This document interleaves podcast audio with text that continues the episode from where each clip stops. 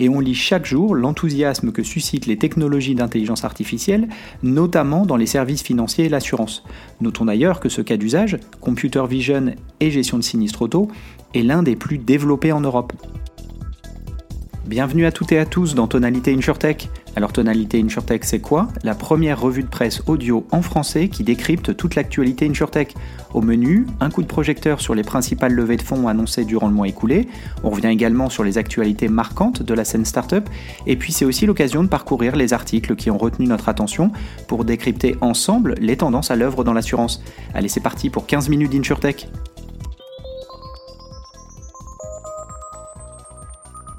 Au sommaire de cet épisode, on revient sur les investissements annoncés au mois de juillet, on parcourt ensemble un article de Pravina Ladva, Chief Digital et Technology Officer chez Swiss Re, qui partage sa vision grand groupe de l'intelligence artificielle.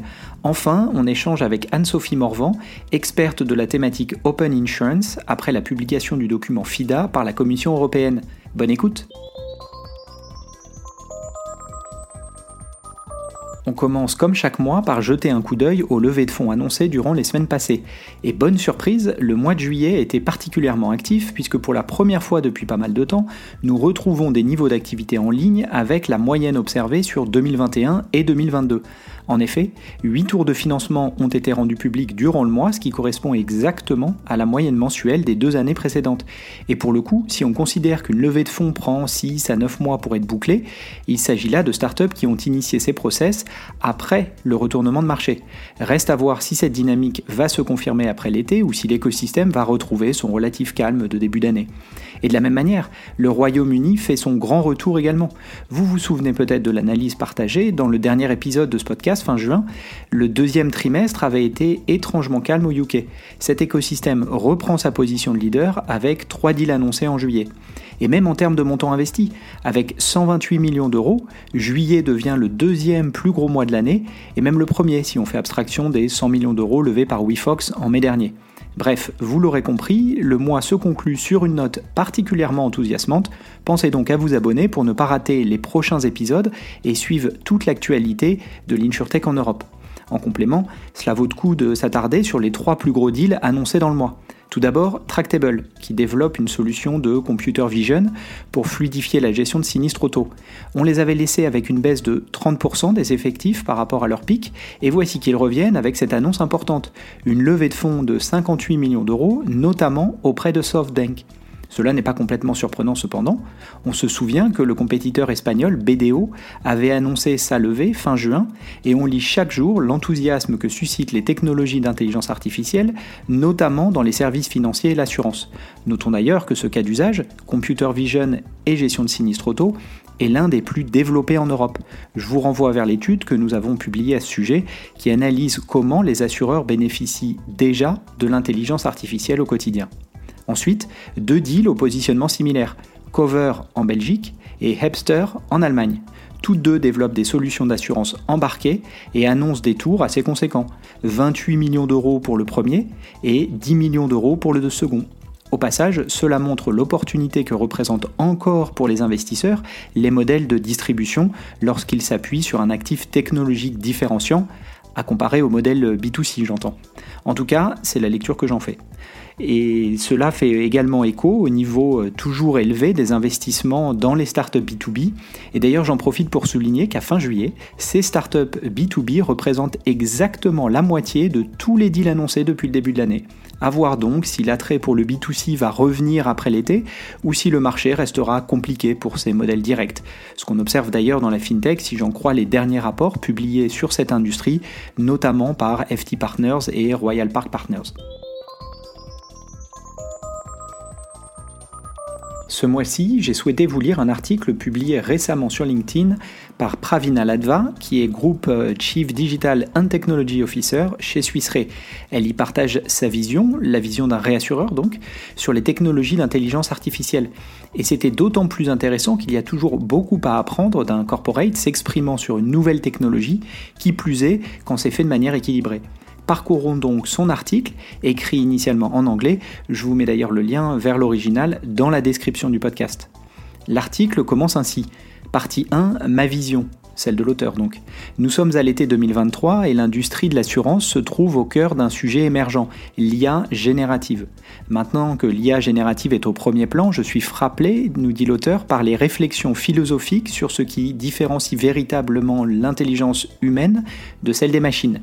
L'excitation, certains pourraient l'appeler le battage médiatique, entourant l'IA est compréhensible.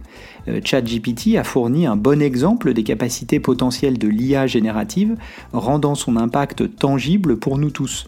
Cependant, en plus de ses promesses évidentes, l'IA a également révélé ses faiblesses.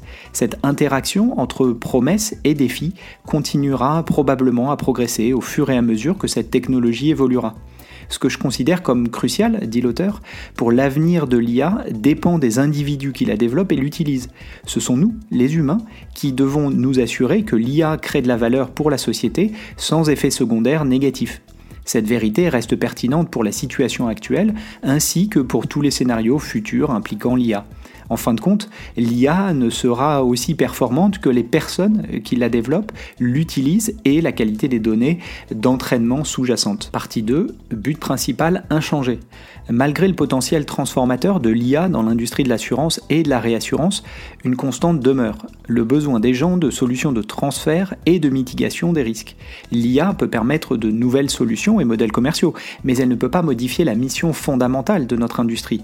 Espérons que l'IA aidera à combler plus efficacement l'écart de protection. La partie 2 de notre série sur l'IA, rappelle l'auteur, a exploré les immenses opportunités que l'IA offre à l'industrie de l'assurance.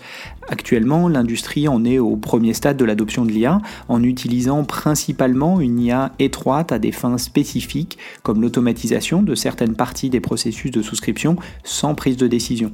De nombreuses grandes compagnies d'assurance expérimentent des modèles de langage étendus tels que GPT, mais ne les déploient pas encore pleinement. Ces modèles peuvent avoir un impact significatif sur l'industrie de l'assurance et de la réassurance, non seulement en automatisant des processus, mais aussi en automatisant des tâches telles que la génération de code et l'analyse. Je trouve très excitant que les capacités en constante évolution pour traiter des données non structurées nous ouvrent les yeux sur de nouvelles solutions qui nous aideront à mieux servir nos clients, ajoute avec des capacités accrues d'analyse de données et de prévision, il sera plus facile de combiner la couverture d'assurance avec la mitigation des risques. De plus en plus de cas d'utilisation de l'IA émergent dans l'industrie, un exemple récent étant notre partenariat avec Comp Science pour améliorer la sécurité des travailleurs, cite l'auteur. Partie 3, façonner l'avenir de l'IA dès maintenant. L'avenir d'une IA éthique et bénéfique dépend des actions entreprises dès aujourd'hui. La maturité complète de l'entreprise exige de prendre en compte les divers risques associés à l'IA générative. La dernière édition de Sonar de Suisseray, qui aborde les nouveaux risques émergents, souvent d'importance existentielle, explore justement les risques de l'IA générative pertinents pour l'industrie de l'assurance. Par exemple, l'IA générative soulève des questions non résolues sur la propriété intellectuelle concernant la formation, son résultat et la création de contenus plausibles. Il en va de même pour la confidentialité des données. La collecte de vastes ensembles de données dans le but de produire quelque chose de nouveau à partir de ce matériel soulève des questions concernant les droits sur les données sous-jacentes ainsi que des préoccupations concernant la qualité des données et les biais. Afin de garantir que l'IA réalise son potentiel futur, il est important de façonner activement la technologie dès maintenant. En tant qu'industrie, nous avons l'obligation de promouvoir le développement d'une IA éthique qui profite à la société en veillant à ce qu'elle soit en harmonie avec nos valeurs et nos besoins. Alors que nous naviguons dans l'immense promesse de l'IA, il est crucial de reconnaître le rôle central que jouent les humains pour exploiter son pouvoir afin que les générations futures puissent bénéficier des applications de l'IA. Avec la technologie de l'IA, encore à ses débuts, nous avons l'opportunité de tracer un chemin dans lequel l'IA améliore notre travail tout en préservant notre objectif principal dans le monde en constante évolution, qui est celui de l'assurance. Partie 4, la vision d'Antonio Grasso. Alors que nous avançons davantage dans l'ère de l'intelligence artificielle générative, il est important de se rappeler que l'IA est, à sa base, un reflet et une amplification de notre pensée humaine. Bien que cette technologie sophistiquée soit capable de créer du contenu qui semble original, elle est fondamentalement un écho de notre contribution. Ce n'est pas une entité indépendante, mais un outil que nous avons développé pour transformer nos pensées, nos connaissances et notre activité en de nouvelles formes à une échelle et à une vitesse bien de nos capacités. Partie 5. Naviguer dans le paysage éthique de l'IA générative. Dans cette optique, des questions essentielles surgissent autour de l'IA générative englobant la propriété des données, leur qualité, les risques potentiels de partialité et d'utilisation abusive. Bien loin d'être purement technologiques, ces défis servent de miroir reflétant nos luttes sociétales et éthiques continues. Par conséquent, notre approche pour aborder ces préoccupations nécessite des solutions techniques avancées et une profonde introspection sur nos valeurs et principes directeurs collectifs. Partie 6, l'illusion de la pensée synthétique. En naviguant dans ce paysage éthique, nous rencontrons la notion de raisonnement synthétique, euh, souvent attribuée à l'IA. Il est important de comprendre que ce qui peut sembler être une pensée synthétique est en réalité une version reconfigurée de notre raisonnement humain, façonné par les données d'entraînement que nous fournissons à la machine. L'IA ne crée pas de connaissances, elle remodèle et remixe la connaissance humaine sur lesquelles elle est formée. Ce sont donc nos pensées amplifiées et modifiées par des schémas algorithmiques. Partie 7. Tirer parti de l'immense puissance de l'IA générative. Reconnaître cette refonte de notre pensée souligne le pouvoir transformateur de l'IA générative, qui est à la fois vaste et profond. Cette technologie a le potentiel de révolutionner l'efficacité, stimuler l'innovation et rationaliser les processus dans de nombreux secteurs.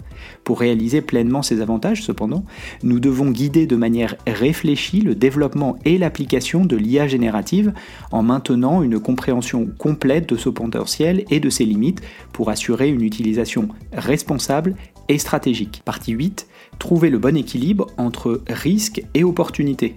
Bien qu'il soit vrai que l'IA générative présente des défis importants, je suis fermement convaincu, indique l'auteur, que les avantages potentiels l'emportent largement sur les risques, car je crois que les gains en termes de productivité, de résolution créative des problèmes et de gestion des ressources qui peuvent découler de l'IA peuvent favoriser le progrès sociétal et la croissance économique à une échelle sans précédent.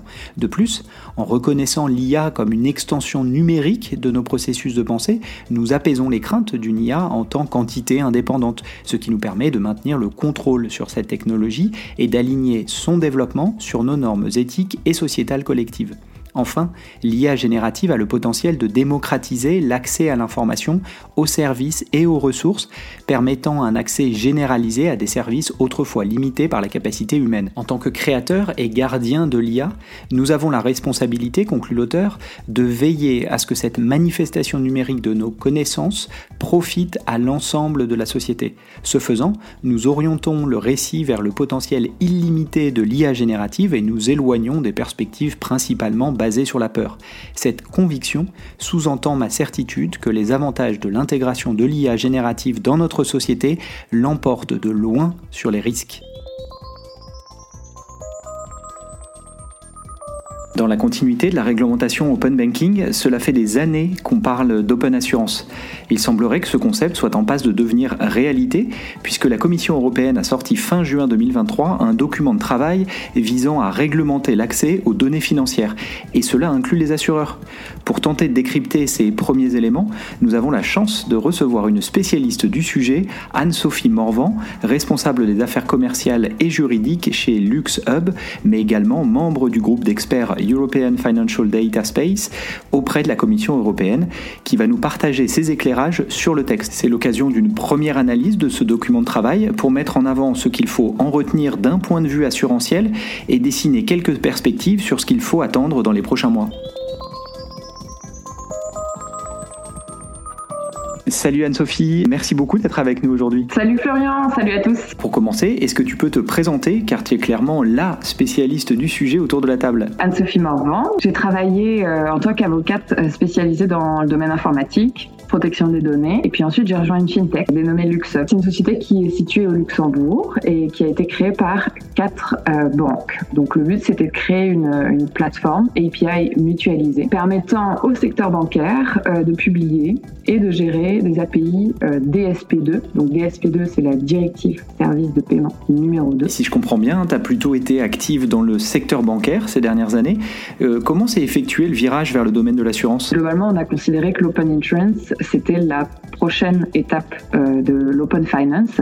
Et c'est dans ce contexte qu'on a rejoint euh, OPIN, ou Open Insurance Think Tank, euh, qui a été créé par Fouad Husseini, que tu connais bien d'ailleurs. J'ai notamment coordonné les réponses à la consultation EIOPA qui a été publiée en 2021 sur l'Open Insurance, dont les résultats d'ailleurs sont disponibles sur, sur le site de l'EIOPA, le régulateur dans le domaine assurance. Et c'est vrai que c'est assez intéressant de voir un peu les, les retours, surtout qu'on a désormais FIDA et ça donne un peu euh, une liste d'idées, de cas d'usage euh, pour, le, pour le domaine des assurances. Euh, lorsque la direction générale FISMA, donc c'est la, la direction générale stabilité financière, services financiers et union des marchés de capitaux de la Commission européenne, a, a lancé un appel de candidature euh, quelques mois plus tard euh, pour, euh, pour un groupe d'experts autour de l'espace européen des données financières. Bah, on a bien entendu sauté sur l'occasion. Fouad a, a, soutenu ma, ma, candidature pour que je représente le think tank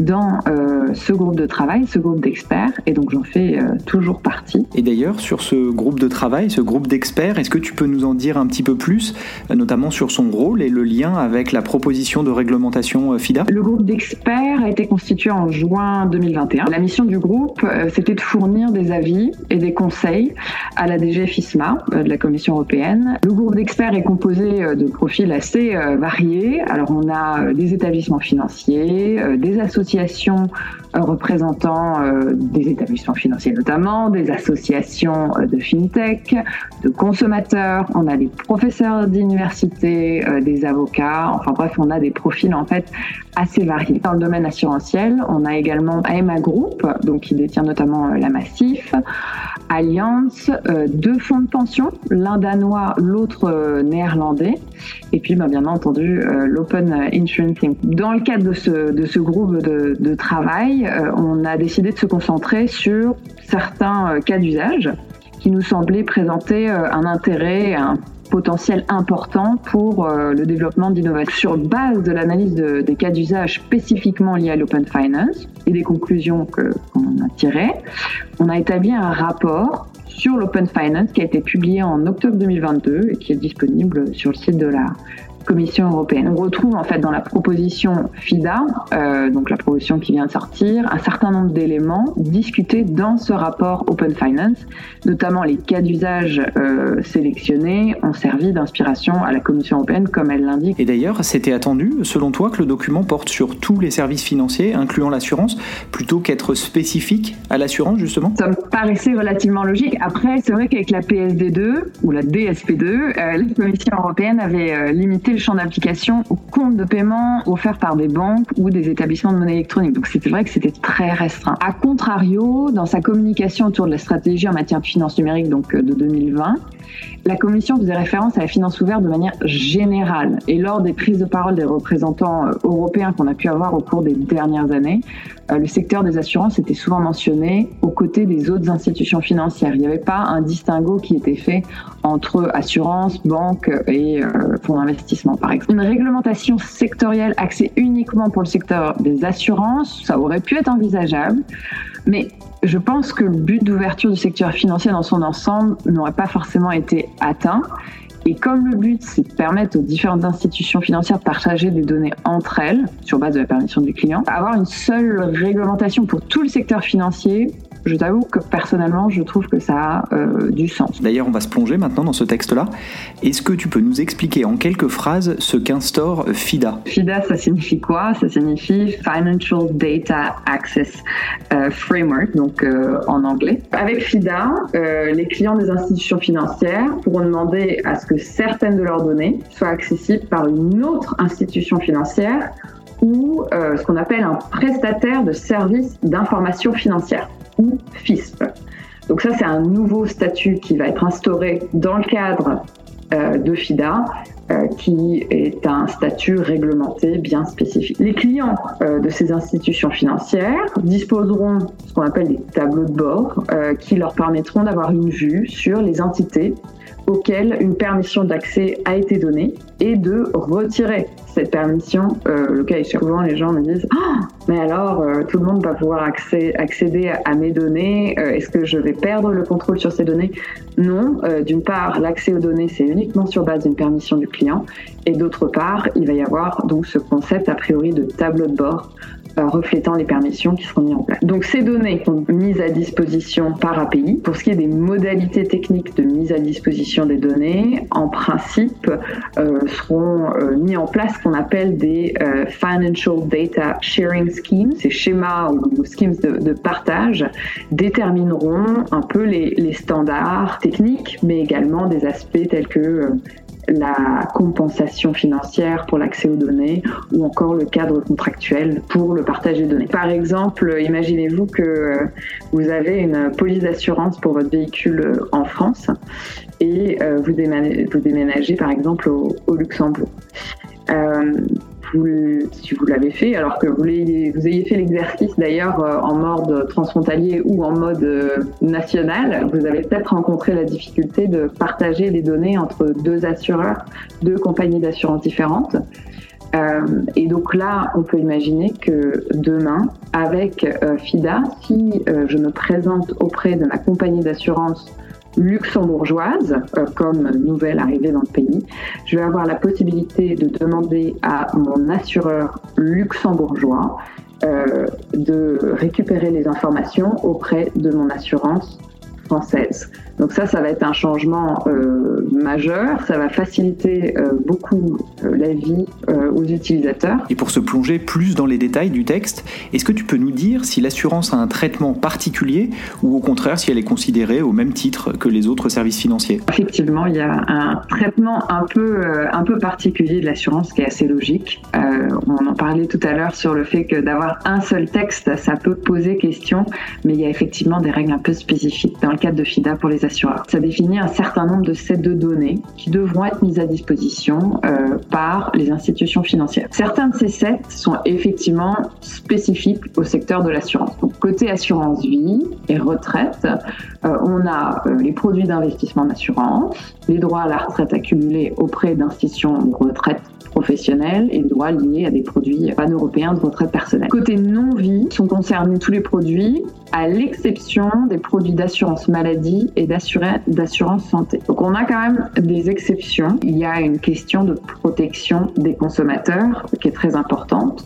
et de risque d'exclusion. Par ailleurs, un autre concept qui est introduit euh, dans FIDA et qui euh, a un pan bien spécifique euh, pour lié aux assurances, c'est ce qu'on appelle le concept de périmètre d'utilisation des données. Ce concept, en fait, c'est de dire, en principe, sur base de la réglementation protection des données, on ne doit utiliser et traiter des données de personnes concernées, donc personnes physiques, que dans la mesure où c'est vraiment nécessaire. C'est la raison pour laquelle euh, la Commission européenne a poussé ce concept de périmètre d'utilisation des données et a dit EIOPA, donc régulateur euh, supervision euh, des assurances, je vous mandate pour établir des lignes directrices afin de déterminer quelles sont les données personnelles qui sont vraiment nécessaires dans le cadre de l'analyse des risques du pricing pour des produits d'assurance vie, maladie et santé. Je trouve ça un peu paradoxal pour être honnête parce que ces produits d'assurance vie, maladie et santé sont exclus des sets de données à partager. Mais je pense que la commission a voulu en rajouter une couche, si je puis dire, en disant euh, bon, il y a des sets de données qui sont exclus, mais en plus de ça, pour euh, m'assurer qu'il n'y a pas de risque d'exclusion et qu'il y a une protection importante des consommateurs, je veux qu'il y ait un cadre en fait sur quelles sont les données qui peuvent être exactement traitées et qui sont vraiment nécessaires pour les produits d'assurance vie, maladie et santé. Et toi qui navigues dans la thématique API depuis des années, je te partage une question qui m'a beaucoup été posée depuis la publication du texte. Est-ce que tu penses que euh, le texte, FIDA, va inciter à l'adoption de standards tech en matière de partage des données?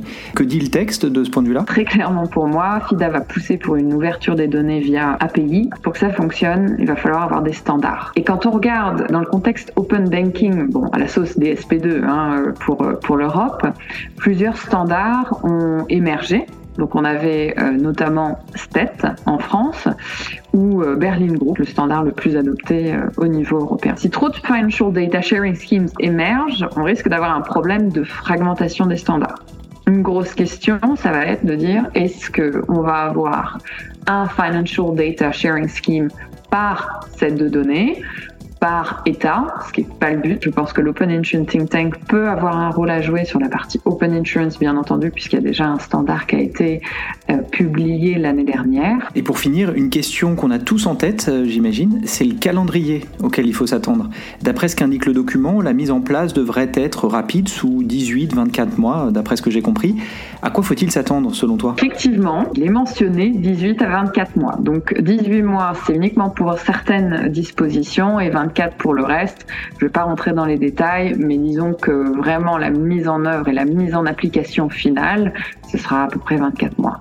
Mais bon, comme toujours avec les délais, hein, le plus important, c'est le point de départ. Et en l'occurrence, le point de départ, c'est l'entrée en vigueur du règlement.